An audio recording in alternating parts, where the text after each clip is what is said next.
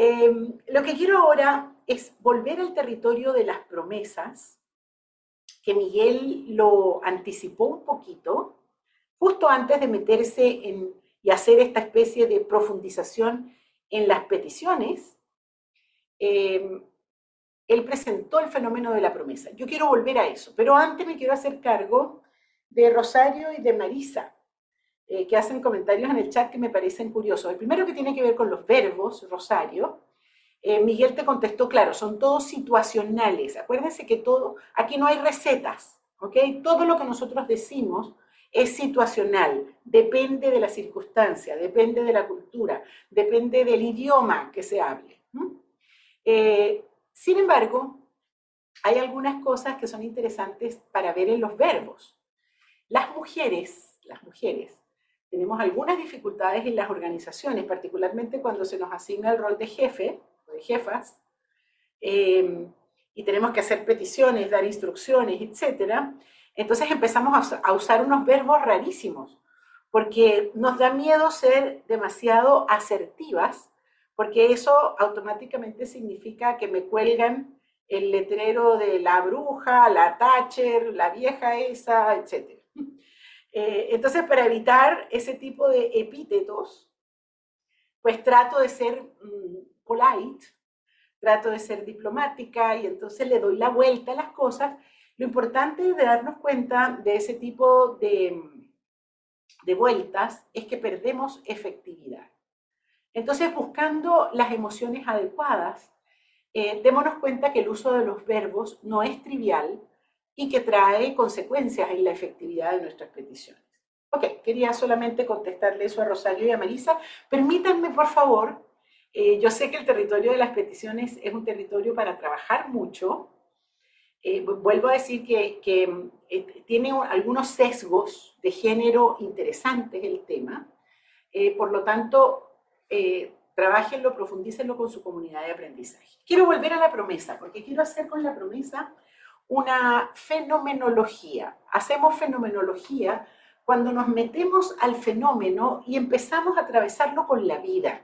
Y eso es lo que quiero. Quiero que se pongan en el fenómeno de la promesa y empiecen a hacerse las preguntas de eh, qué me pasa a mí con las promesas. Porque les puedo decir con casi total seguridad de que la vida de cada uno de ustedes se parece a la habilidad que usted tiene en el territorio de las promesas. Yo espero que el, día de hoy sirva para demostrar, para mostrar lo que estoy diciendo. Dime cómo prometes, te diré cuán feliz eres. Dime cómo te manejas en el territorio de las promesas y te podré decir cuáles son tus probabilidades de éxito, cuáles son tus probabilidades de fracaso. Y esto es válido para personas, para equipos y para empresas. Entonces yo me puedo hacer la pregunta, ¿qué está pasando en mi equipo con nuestra capacidad para gestionar promesas? Y le, me puedo estar, le puedo preguntar también, o puedo preguntarme sobre mi empresa.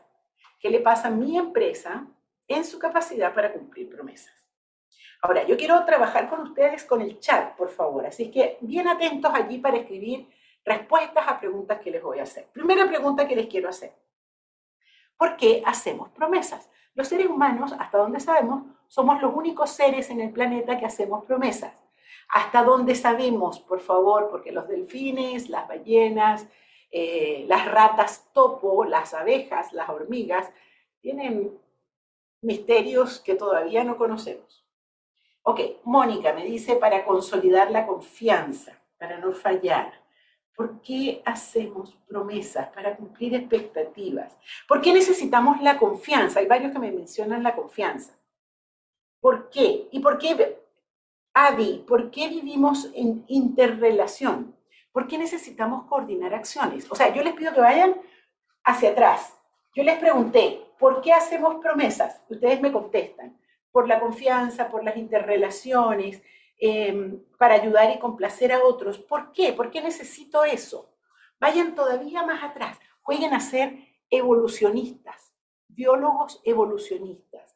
¿De dónde surge este artefacto particular que es la capacidad de los seres humanos para hacer promesas? ¿Qué necesidad social, Sandra? Para darle a otra entidad lo que... Todo, en todo lo que están colocando está bien, pero necesito que den un salto todavía más atrás. ¿Por qué necesitamos la promesa para consolidar relaciones, para conectar? ¿Por qué necesitamos conectar? Ok, paren el chat un momento. Observen la biosfera. Hay seres vivos que honestamente no necesitan hacer promesas para vivir. Si yo soy un pino, estoy siendo pino en el mundo, pues no necesito prometerle a otro pino nada para seguir mi vida de pino. ¿Por qué los seres humanos creamos ese artefacto particular que se llama las promesas? Yo le voy a dar eh, por lo menos tres rasgos de los seres humanos. El primer rasgo, ¿qué nos pasaría a nosotros si en este momento nos perdemos en la selva solos? O, no sé si vieron esa película horrible de unas personas que se quedaron flotando en el mar y al final mueren. ¿Qué pasa si empezamos a flotar solos en el mar? ¿Qué nos ocurre? La posibilidad de morir es muy alta. ¿Por qué? ¿Por qué morimos si nos encontramos solos en la selva o solos en medio del océano? ¿Por qué? Chat, por favor. Ah, Adi, bien. ¿Quién es Adi? Que a veces no sé con quién estoy hablando. Adi habla para verte. Ahí está. Muy bien, ya te vi, ya te vi, vi. Fantástico. Claro, Adi, porque somos tremendamente vulnerables. Y fíjense la dificultad que tenemos para mirar nuestra propia vulnerabilidad. Nos cuesta mucho aceptar nuestras vulnerabilidades. Sin embargo, biológicamente, los seres humanos somos tremendamente vulnerables. Tenemos esta estructura biológica, eh, caminamos en dos patas en vez de cuatro, con lo cual toda esta parte está completamente expuesta a los depredadores. Eh, algunos tenemos más pelo que otros, pero no somos unos seres peludos y grandes y forzudos que podamos asustar a nuestros depredadores. Tenemos una estructura biológica muy frágil. Entonces, ¿qué inventamos para poder protegernos?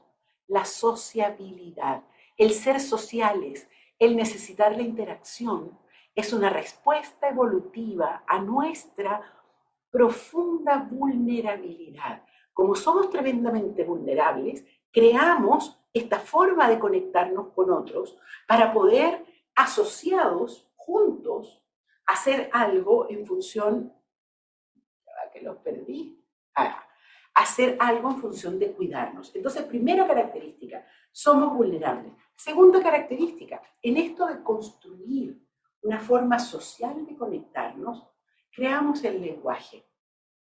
Y el lenguaje es un artefacto nuevamente creado desde la evolución humana que nos amplifica la conciencia, porque nuestra conciencia opera con el lenguaje, y que nos permite satisfacer algo que los seres humanos necesitamos.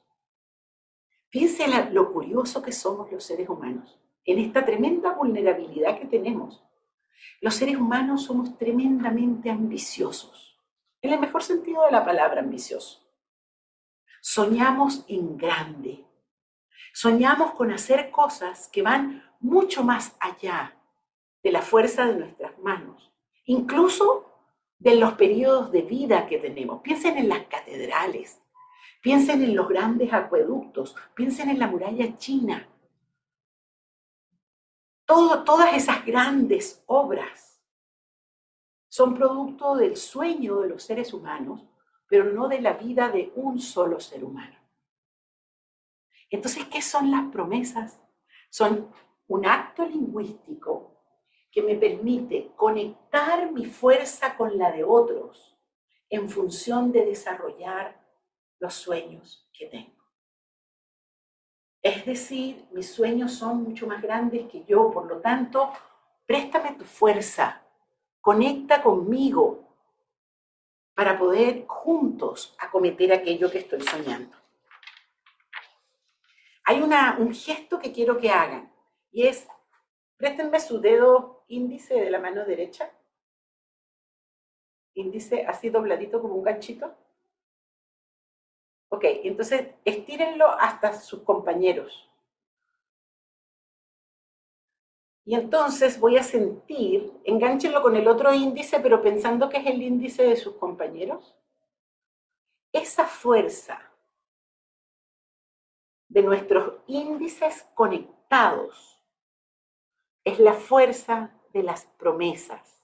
Mi fuerza conectada con la tuya en función de aquello que estamos soñando. Nuestro mundo está hecho de promesas.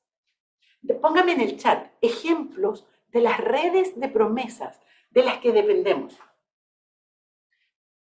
Hay muchos. No me levantaría de la cama, no empezaría a caminar en el mundo si no tuviera la red de promesas que le da soporte a mi vida. Pónganme ejemplos, por favor, en el chat.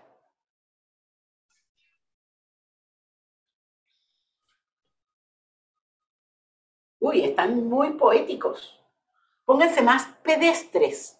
Por ejemplo, las leyes del tránsito me permiten andar en mi auto sabiendo que las otras personas están cumpliendo una red de promesas en las que estamos todos y me permite andar por mi carril, no, atropellar a la viejita que está, atropellando, que está cruzando la calle, eh, andar a una cierta velocidad, ok, los horarios, los contratos laborales. Bien, la crianza de los hijos, Patricia, excelente.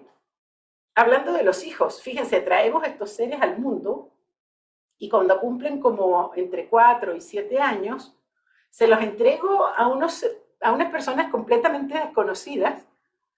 ¿Y qué es lo que me devuelven a cambio de mis hijos? Una promesa. ¿Qué dice la promesa del colegio? Dice, lo voy a educar, lo voy a cuidar, y también dice, no voy a abusar sexualmente de él o de ella. También dice, no voy a permitir que la violencia, lo, que le hagan bullying. Todas esas cosas dice la promesa del colegio. El sistema financiero, las leyes de un país, las redes de amigos, los tratados internacionales. Bien. Ahora, piensen por favor, ¿qué pasa cuando uno de estos sistemas de los que nuestra vida depende se fractura. ¿Cuáles son las consecuencias de la fractura de los sistemas de promesas en los que vivimos? Puede ser el matrimonio, puede ser el sistema financiero, puede ser las leyes de tránsito, desconfianza, inestabilidad. Miren lo que está pasando en Perú, por decir Perú, pero miren lo que está pasando en el equipo de trabajo de, ustedes. Miren lo que está pasando en Europa. En fin, confusión, miedo, inseguridad, desorden, desmotivación, pérdida del tejido social que necesitamos para vivir. Entonces, por favor, empecemos a darnos cuenta que en las promesas tenemos como la estructura básica de ese tejido social del que todos dependemos para vivir, para trabajar y al final para desplegar nuestra vida. Ahora, quiero hacer algunos vínculos importantes. Primer vínculo, promesas e identidad. La identidad de cada uno de nosotros tiene mucho que ver con la forma como me muevo con las promesas. Dime lo que prometes y te diré quién eres. ¿Cuál es la promesa que tú normalmente haces y que te define? Si yo prometo limpiar las ventanas, yo voy a ser la señora que limpia ventanas. Lo que yo prometo define mi identidad. Si yo prometo hacer cirugías mm, de trasplante de riñón, soy la cirujana que trasplanta riñones, sobre todo si la gente queda bien, ¿verdad? Después de mis trasplantes. ¿Qué promesa haces? Define tu identidad. Y esto es válido no solamente para las personas, es válido para los equipos, es válido para las organizaciones.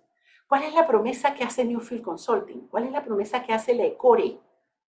La ECORE hace la promesa de generar experiencias de aprendizaje que permiten la certificación, y eso es lo que nosotros hacemos. Entonces, cuando la gente habla del ECORE o habla de Newfield Consulting, dicen, ah, son los del coaching. Ya. Nuestra identidad está asociada con las promesas que hacemos. Ahora, nuestra identidad no solamente está asociada con las promesas que hago, sino con la forma como las cumplo. Y aquí quiero instalar en ustedes una palabra que vamos a estar trabajando durante un buen rato, que es la palabra impecabilidad. Impecabilidad quiere decir el cumplimiento de las promesas que hago. Porque si no las cumplo, pasa todo lo que ustedes me dijeron arriba. Cuando un sistema, una empresa, un equipo o una persona empieza a incumplir, a no cumplir con sus promesas, viene la desconfianza, viene el caos, viene el desorden, viene la desmotivación, todas las cosas que me dijeron arriba. ¿Qué promesa eres? ¿Y cómo las cumples? Y déjame decirte que eso está muy vinculado con el valor social. ¿Cuál es tu valor social? Tu valor social es las promesas que haces y la forma como las cumples. Y esa es la, segunda conexión que quiero que hagan. Promesas, identidad, valor social. El valor social es el valor de mi palabra. ¿Cuánto vale tu palabra? Cuando tú le dices a tus hijos, el sábado vamos a ir, los hijos dicen, ok, si no te sale otra reunión, otro curso o otra cosa a la que te baja. Tu palabra perdió valor. ¿Cuánto vale tu palabra frente a tu pareja? ¿Cuánto vale tu, tu palabra frente a tu jefe? ¿Cuánto vale tu palabra frente a tu equipo de trabajo? Porque tu valor social tiene mucho que ver con el valor de tu palabra y el valor de tu palabra tiene que ver con la impecabilidad. Entonces quiero que asocien impecabilidad con el rescate del valor de la palabra. Si nosotros pudiéramos, tuviéramos una varita mágica y nos fuéramos a la organización donde cada uno de ustedes trabaja y pudiéramos tocar y elevar el nivel de impecabilidad en los equipos, generaríamos un ambiente laboral completamente distinto, un nivel de efectividad distinto. Piensen, por favor, cuántas actividades hacen ustedes día a día solamente para hacerse cargo de la posibilidad, ni siquiera de la realidad, de la posibilidad del incumplimiento. Póngame en el chat, actividad que usted realiza para hacerse cargo de la posibilidad del incumplimiento. No, no, sé si aquí hay algún notario, pero perdón, porque el negocio de las notarías es el incumplimiento humano, en buena parte. ¿Cuánto con los planes B? Bien. Díganme más ejemplos de actividades que realizan para hacerse cargo del incumplimiento. ¿O se congelaron? ¿Me están escuchando? Los perdí por un instante. Estamos bien. ¿Están? Ok. Sí, sí, sí Estamos aquí, Alicia. ¿Nos escuchas? Gracias, Alex. Listo. Sí, yo escucho. Ok. Bien, me ponen allí llamadas, reprogramar fechas, actuar inmediatamente. A ver, no todavía no estamos llegando. ¿Qué procedimientos hay en la empresa donde trabajas que te toca invertir tiempo, que se hace cargo de la posibilidad de que alguien no cumpla.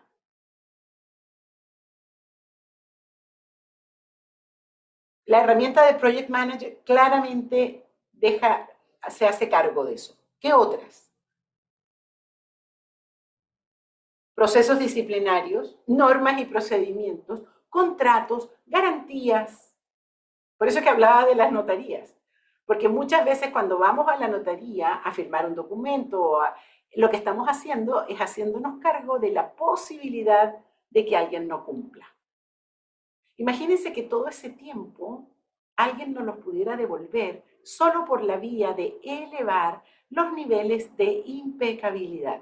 Déjenme decirle que lo que estoy mencionando es una de las diferencias entre lo que llamamos países desarrollados y países en desarrollo, que era una categoría un poco antigua, pero esa sensación que tenemos cuando llegamos a un país, comillas, desarrollado, de que los buses, los trenes llegan a la hora, de que las cosas funcionan como de una manera distinta, es porque los niveles de impecabilidad son diferentes. Muy bien.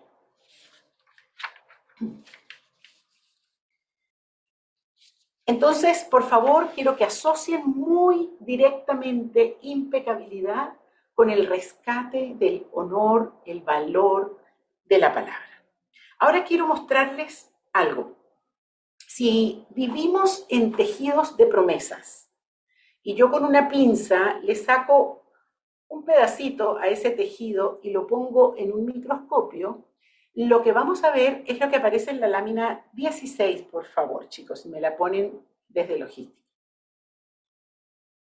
Y les voy a pedir a ustedes que miren en su cuaderno y me digan en qué página de su cuaderno encuentran esto. Entonces, si yo saco un pedacito de la red de promesas, lo pongo en el microscopio, lo que voy a encontrarme es eso que está en esa lámina. Esa lámina es una célula básica de un ciclo de coordinación de acciones. Dígame el número, página 13, dice Macarena. ¿Tienen ambos en la página 13 o es página 13 y página 14?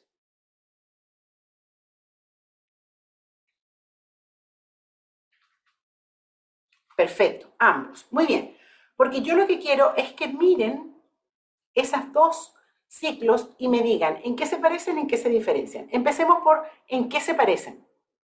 Pónganme por favor en el chat en qué se parecen. De partida miren que ambos tienen cliente y ejecutor. Ambos tienen esos dos roles. Yo les dije antes, vamos a utilizar la palabra cliente y ejecutor como nombres genéricos. Ejecutor es el que realiza la acción que está involucrada en el ciclo. Cliente es aquel que solicita, el que pide, el que necesita aquello que está involucrado. Ok, muy bien. El núcleo es el mismo, ya voy a ir al núcleo. Tienen las mismas cuatro etapas o fases, ya las vamos a caracterizar. Ok. Ahora, ¿se dan cuenta que hay uno que comienza con una petición y otro que comienza con una oferta. ¿Sí? ¿Se dan cuenta de eso? Y fíjense que las flechitas son diferentes. En el caso de la petición, comienza con el cliente y corre siguiendo, tal como las agujas de los relojes antiguos. ¿Ok? En el caso de la oferta, comienza en el ejecutor, va al cliente, regresa al ejecutor y, o sea, hace como una, las flechas corren con la forma de una S. Ahí en el gráfico las flechitas no se ven muy bien, em, pero en todo caso cambia un poquito el orden de las fases. Vamos a trabajar fundamentalmente con el ciclo que comienza con una petición, porque las fases son muy parecidas.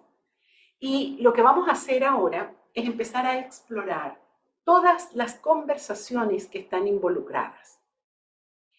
Eh, ponme, Alex, por favor, donde aparezca solamente el ciclo con la petición, que no sé cuál es, no lo tengo acá.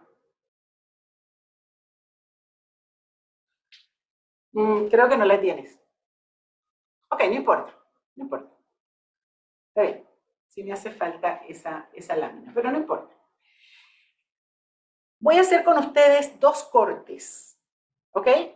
Voy a hacer un corte vertical, o sea, voy a agarrar el ciclo que dice se inicia con una petición y lo voy a cortar así.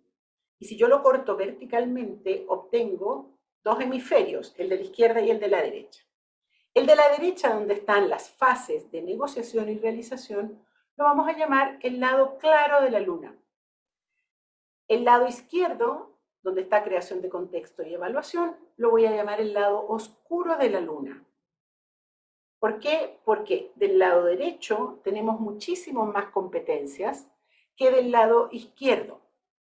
Yo les aseguro que ustedes sobre negociación y realización se van a dar cuenta que saben bastante, pero sobre creación de contexto y sobre evaluación van a descubrir que son bastante más incompetentes. Entonces, primer corte. Segundo corte, horizontal. Y voy a obtener un hemisferio norte y un hemisferio sur. Al hemisferio norte lo voy a llamar la etapa de constituir la promesa. Hacemos, constituimos la promesa en la creación de contexto y la negociación. Y en, la, en el hemisferio sur, donde están las fases de realización y evaluación, es el cumplimiento de la promesa. Arriba constituyó la promesa, abajo la cumple. Dos etapas distintas. Ahora, ustedes pusieron mucha atención en algo que quiero destacar ahora, que es el corazón del ciclo. El corazón del ciclo es ese centro amarillo que está allí, que es muy relevante. Si falla el corazón del ciclo, es como si falla nuestro corazón, nuestro sistema colapsa. Cuando falla el corazón del ciclo, todo lo que está involucrado en el ciclo de coordinación de acciones falla. Y ese corazón, fíjense, está hecho de una emocionalidad. Esa emocionalidad es la confianza. Vamos a volver sobre la confianza para profundizar un poco, pero por ahora quiero que observen que el corazón del ciclo es una emoción y algo que llamamos el trasfondo compartido de inquietudes, que dicho en simple es el reconocimiento de que somos observadores distintos y de que necesitamos conocernos en nuestra diferencia para poder coordinar acciones con efectividad. Sobre todo en un mundo como en el que estamos viviendo, en donde la diversidad es tan frecuente. Antes, en el siglo pasado, solíamos trabajar en el mismo pueblo en el que nacíamos y entonces todos éramos más o menos parecidos. Hoy en día nos encontramos en equipos diversos desde el punto de vista etario, con edades diversas, desde el punto de vista cultural, personas con nacionalidades diversas, incluso con idiomas diversos. Esa diversidad nos obliga a crear trasfondos compartidos de inquietudes que permitan crear ese tejido que necesitamos para poder hacer cosas juntos vamos a volver al corazón del ciclo, porque nos interesa mucho que ustedes aprendan eh, cómo constituir ese corazón, cómo crear eh, y fortalecer el corazón del ciclo. Pero lo que vamos a hacer ahora es empezar a meternos en cada una de las fases para poder trabajar con aquellas competencias conversacionales que están involucradas y darnos cuenta cuán competentes o incompetentes somos en cada una de ellas y poder entonces intervenir. Porque por favor, nunca se olviden que no podemos transformar un mundo que no somos capaces primero de distinguir. Entonces, ¿de qué se trata? Se trata de que ustedes aprendan las distinciones, aprendan a diferenciar dónde están siendo competentes, dónde están siendo incompetentes y entonces podernos dar cuenta si el ciclo de coordinación de acciones en el que estamos involucrados es más o menos efectivo. Para entrar en la primera fase, los voy a dejar con Miguel. Espero que lo pasen bien porque vamos a ir al laboratorio conversacional y vamos a ir trabajando con las competencias que están involucradas en cada una de ellas.